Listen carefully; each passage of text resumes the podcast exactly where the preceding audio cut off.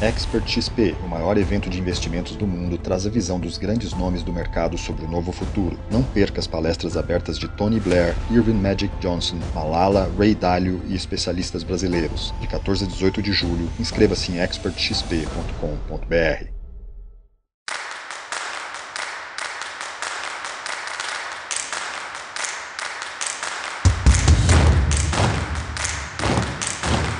Editora Globo e Época Negócios apresentam Neg News, o podcast que analisa os temas mais quentes da nossa época.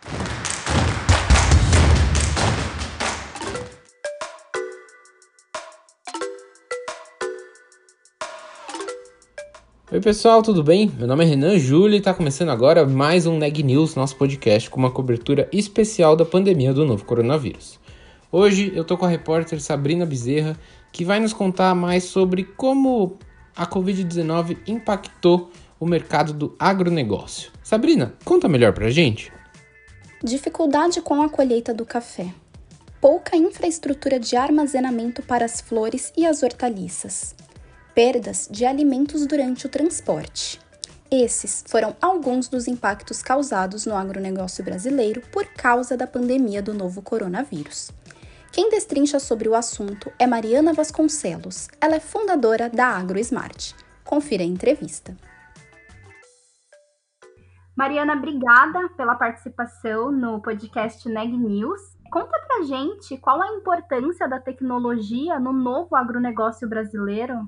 A tecnologia tem um papel essencial por diversas razões, né? O agro ele está passando por uma transformação digital, é, que é ocasionada por várias razões. Para a gente ter que aumentar a nossa produção, né, para alimentar mais de 10 bilhões de pessoas em 2050, para a gente poder lidar com os ambientes de restrição, como é o caso das mudanças climáticas, né, da falta de água, de, que, de ter cada vez menos terras disponíveis para se plantar.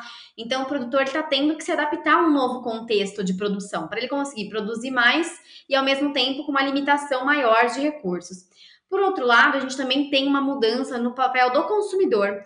Né? A nossa geração, que é a geração que se chama prosumers, ela, ela busca né, cada vez mais saber de quem que ela está comprando e tentar entender a origem da, do alimento e saber se aquela empresa age de maneira responsável. Então, além de ter que produzir de maneira mais eficiente, né, o, o produtor também tem que produzir mais sustentável e com transparência. E a tecnologia vem justamente para ajudar ele a lidar nesse cenário é, né, de, de tanta incerteza, de começar a entender melhor a plantação, entender o que precisa e agir cada vez de maneira mais precisa, de acordo com as necessidades da plantação, usando assim os insumos né, de maneira mais adequada, de maneira mais sustentável e conseguindo refletir essa transparência né, da sustentabilidade para os consumidores. E além disso, eu acho que a tecnologia tem um papel muito importante é, na sucessão familiar né? Cada vez menos os jovens queriam estar no campo, né? Era entendido que a vida do campo era uma vida ruim, a gente queria uma vida melhor longe do campo. E a tecnologia tem criado essa ponte entre né, os sucessores que conseguem conectar algo do, do, do universo né, com a, as raízes no campo. Destrincha um pouco sobre como essas ferramentas elas alavancaram o agronegócio brasileiro. Enfatiza para gente por que essa modernização, essa inovação, ela é tão importante. Bom, ela é muito importante porque o Brasil saiu de um país que tinha uma agricultura de subsistência, né, na década de 70, para potência aí mundial de, né, como maior produtor e exportador de diversos alimentos, como o café, a cana-de-açúcar, né, o suco de laranja, a carne é, né, de aves, e agora retomou o primeiro posto aí também na produção de soja. Então, foi a adoção de tecnologia que nos ajudou a sair desse patamar de subsistência para a potência que a gente é de produção e exportação, através das revoluções né, é, verde, biotecnologia e agricultura de precisão. E a agricultura digital vem aí desse próximo impulso, né, onde o Brasil tem um papel muito relevante nessa questão de alimentar o mundo. Mais de 46% do aumento é esperado que seja feito do Brasil. E ainda mais agora nessa época de pandemia, né? É, você vê aí, o agro não parou, né? Continuou produzindo e ainda teve uma, uma, uma safra recorde graças à tecnologia. Falando sobre pandemia, o que mudou no agronegócio e, e como as inovações podem ser importantes para enfrentar este momento? Eu acho que uma das coisas que mudou foi a questão da consciência né, da, da população a respeito dos alimentos. Então, antes já tinha um interesse maior da, do, dos millennials, né? Mas ainda era muito distante o campo, né, da mesa da cidade. E com a preocupação da gente passar por uma crise de desabastecimento, ao mesmo tempo que a pandemia, houve esse interesse, essa preocupação maior da população com o campo, de garantir que o campo continuasse produzindo. E com as, as questões de distanciamento social, né, é, fechamento de fronteiras, blo é, bloqueios em estradas, o agro foi afetado principalmente essa questão operacional, logística e de mão de obra. Então, dependendo da cultura, né, foram afetadas de diferentes maneiras. Você tem o pessoal do café que teve dificuldades na colheita, porque justamente não tinha imigrante para fazer a colheita, é, os pessoal de hortaliças e flores que foram afetados numa, por uma questão de, de, de, infraestrutura de armazenamento, né? Com as estradas com cada vez mais dificuldade e os próprios, é, a própria reorganização né, dos centros de distribuição, da, das feiras, dos supermercados é, o Brasil não tem uma cadeia fria muito bem é, construída. Então, tem muita perda de alimentos nesse transporte, né? Então, produtores estavam com dificuldade de vender, perdendo produção em campo, e quando a gente tem pessoas precisando de comida do outro lado, né? As flores, houve uma, uma questão de despriorização, né? Durante a crise, assim, tem menos pessoas comprando flores. Por outro lado, apesar da, das dificuldades, né, de, de, de em geral, do, da, da, falta de mão de obra e dessa questão do, do, remoto, a gente tem uma valorização do dólar, né, que beneficia aí os exportadores que aproveitaram esse recurso e estão buscando cada vez mais a, as agtechs, as tecnologias, para poder enfrentar e continuar aumentando a eficiência, aumentando a sustentabilidade e resiliência. Porque num momento como esse, que muitas vezes o produtor não está na mesma cidade que a fazenda, ou os funcionários não podem estar tanto aglomerados, a tecnologia permite esse acompanhamento mais remoto, né? De entender de qualquer lugar que você está e, as, a, e, e fazer melhor decisão, né? Porque como começou a faltar insumos, por essa questão logística, também o insumo tinha que ser utilizado de maneira mais racional. Então, tudo que era tecnologia que ajudava a entender melhor a necessidade, agir com uma agricultura mais de precisão e permitia o trabalho remoto foi muito valorizado durante a pandemia. E agora falando de tendência, o que, que você enxerga de tendência para o futuro desse novo agronegócio, nessa nova era, com essa pandemia, com esse novo normal? O que você vê de tendência? É, bom, eu acho que é, é, realmente uma aceleração muito grande desse processo de transformação. É, né, da, da, adoção da tecnologia em massa, eu acho que a, a gente ainda estava num estágio de exploração da tecnologia, onde os early adopters é, né, estavam testando tecnologias ou fazendo pilotos, e agora a gente já tem esse entendimento e essa maturidade do setor de que a tecnologia é essencial e tem que estar no campo. Então, isso vai se transformar muito rápido. E existe também uma tendência dessa preocupação maior com a cadeia de suprimentos como um todo, né? De como ter cadeias é, mais resilientes, mais adaptáveis é, e, que, e, que, encontrem um equilíbrio entre cadeias locais, existe uma valorização do local, né, do, do orgânico, da regenerativa, da sustentabilidade virando primordial e não só algo a mais, né? Cada vez mais a, as exigências estão ficando maiores, uma preocupação maior com a segurança alimentar. É, né, tem, tem, tem criado essa demanda de transparência e de rastreabilidade cada vez maior. Perfeito, Mariana. E agora falando sobre sustentabilidade, como a agricultura mais tecnológica pode ser também sustentável? É justamente porque ela é um resultado de uma agricultura mais eficiente, né? Então, quando o produtor, por exemplo, ele entende o clima, ele adapta, né, as suas, as suas decisões e acaba é, tendo uma maior resiliência climática. Quando ele entende é, a necessidade da planta em termos de nutrição e consegue entregar para cada pedacinho da, né, da, da, da lavoura aquilo que a planta precisa em termos de nutrientes, ele só usa os nutrientes é, quando precisa. A mesma coisa quando defensivo. Se eu entendo o risco de uma doença, eu só uso defensivo quando eu preciso. Ou dependendo do estágio em que eu encontro, eu consigo usar biológicos, né? Tanto na nutrição quanto no defensivo.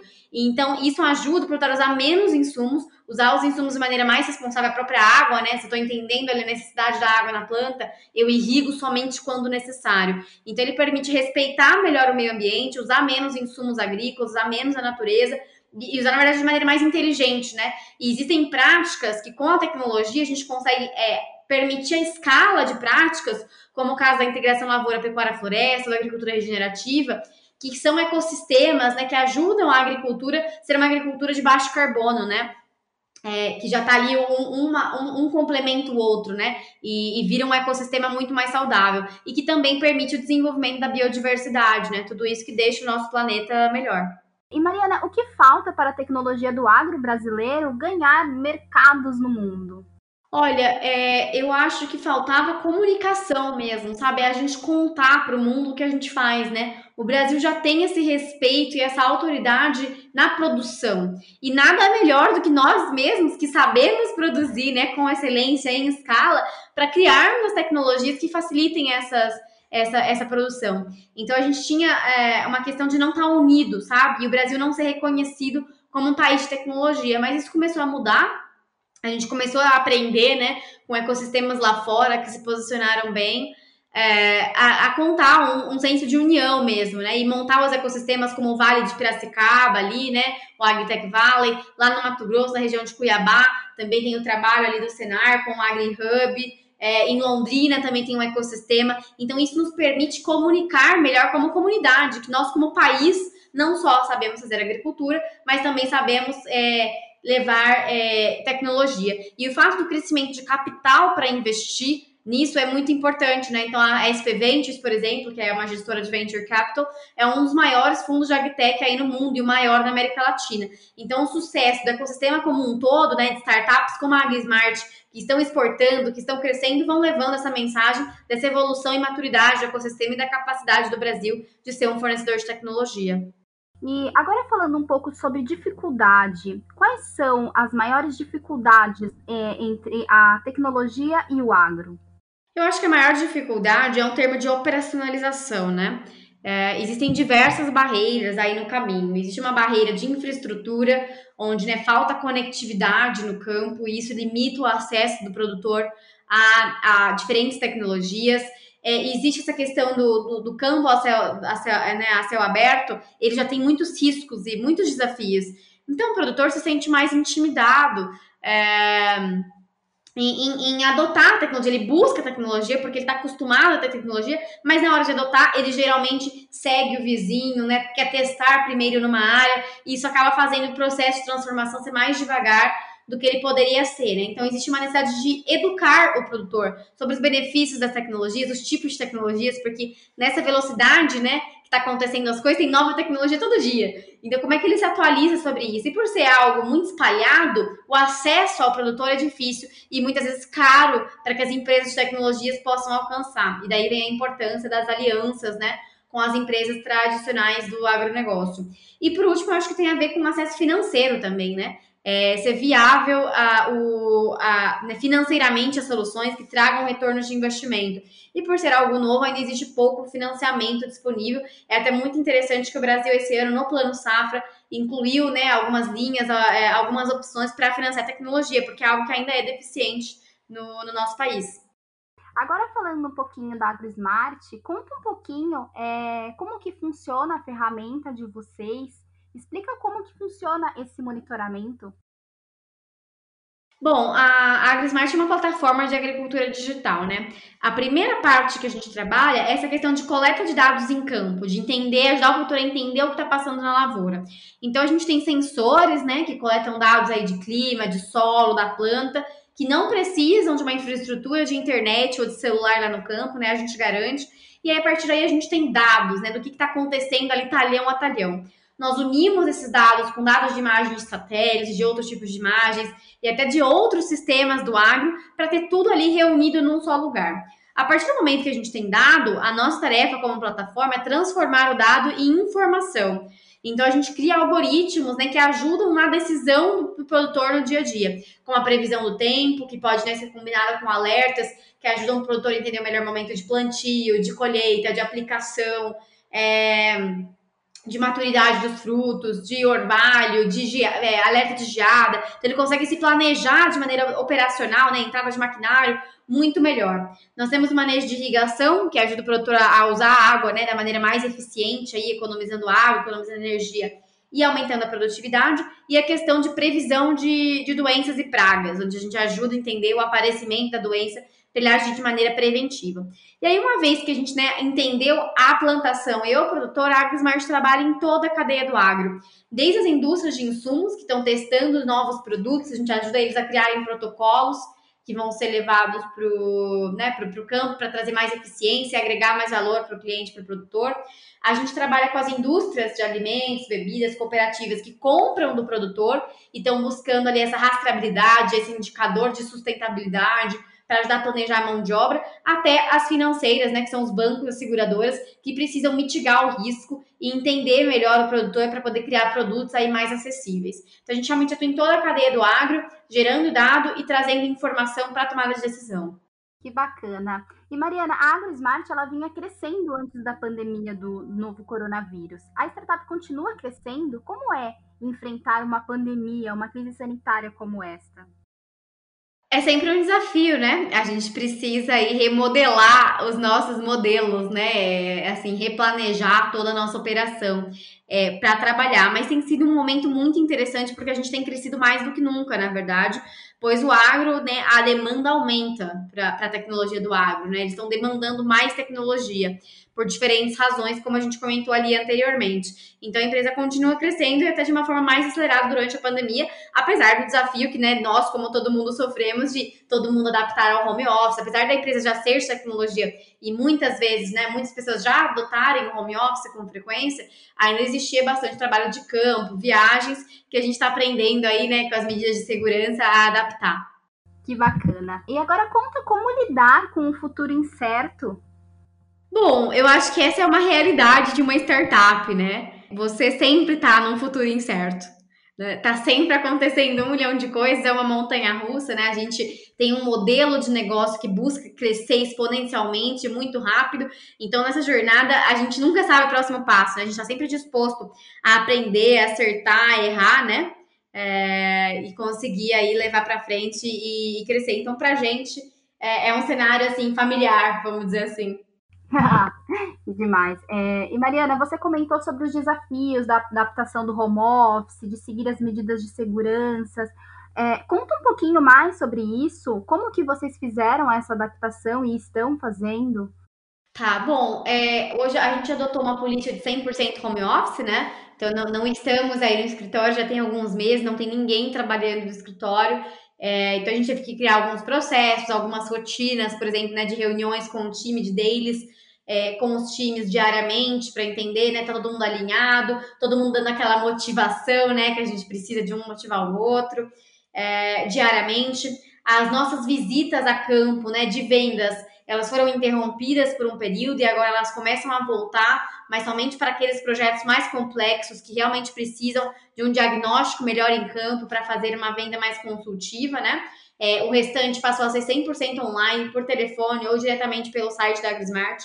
Então a gente interrompeu bastante esse período né, de, de, de, ter que ir para campo para fazer venda, etc. Que o produtor estranha, né? Ele está acostumado ali com um cafezinho, né? De, de, ter essa venda muito relacional e agora ele começa a acostumar ao que a gente já fazia, é, mas ainda não era 100% e virou 100%, que é esse processo de vendas online. Né? E que também tem sido a realidade de várias outras empresas no agro.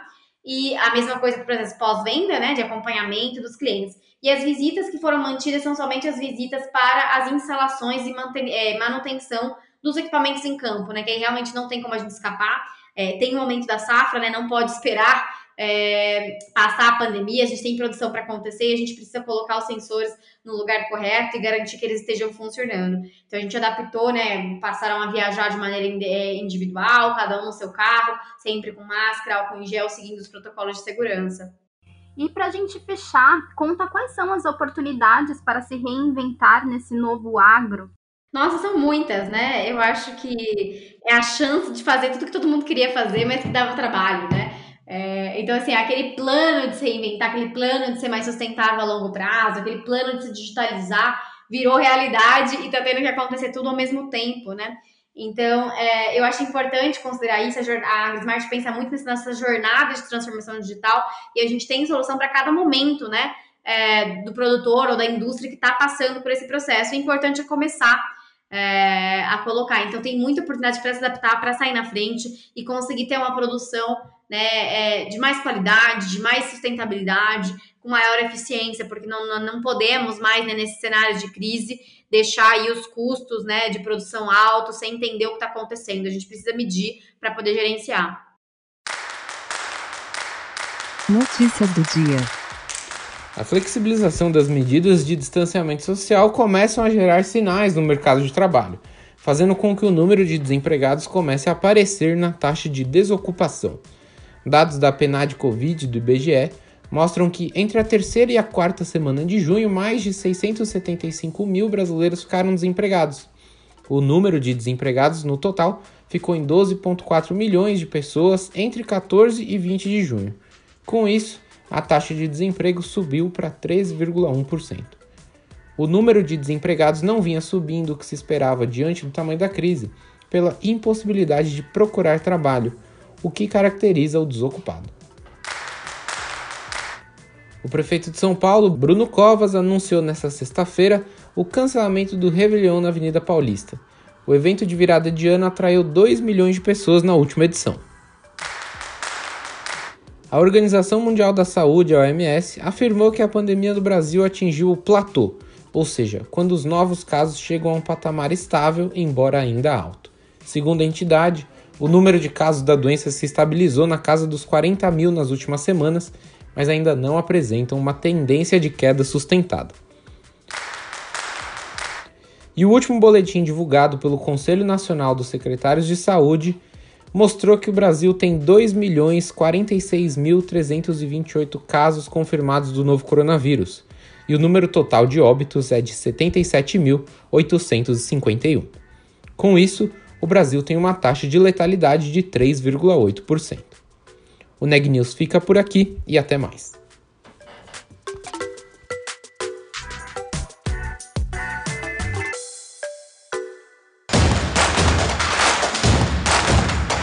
Esse podcast é um oferecimento de Época Negócios.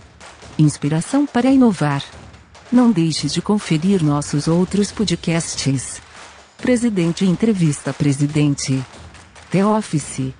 E os negócios da nossa época. Ouça, acompanhe, compartilhe. Vamos fazer deste podcast o nosso ponto de encontro.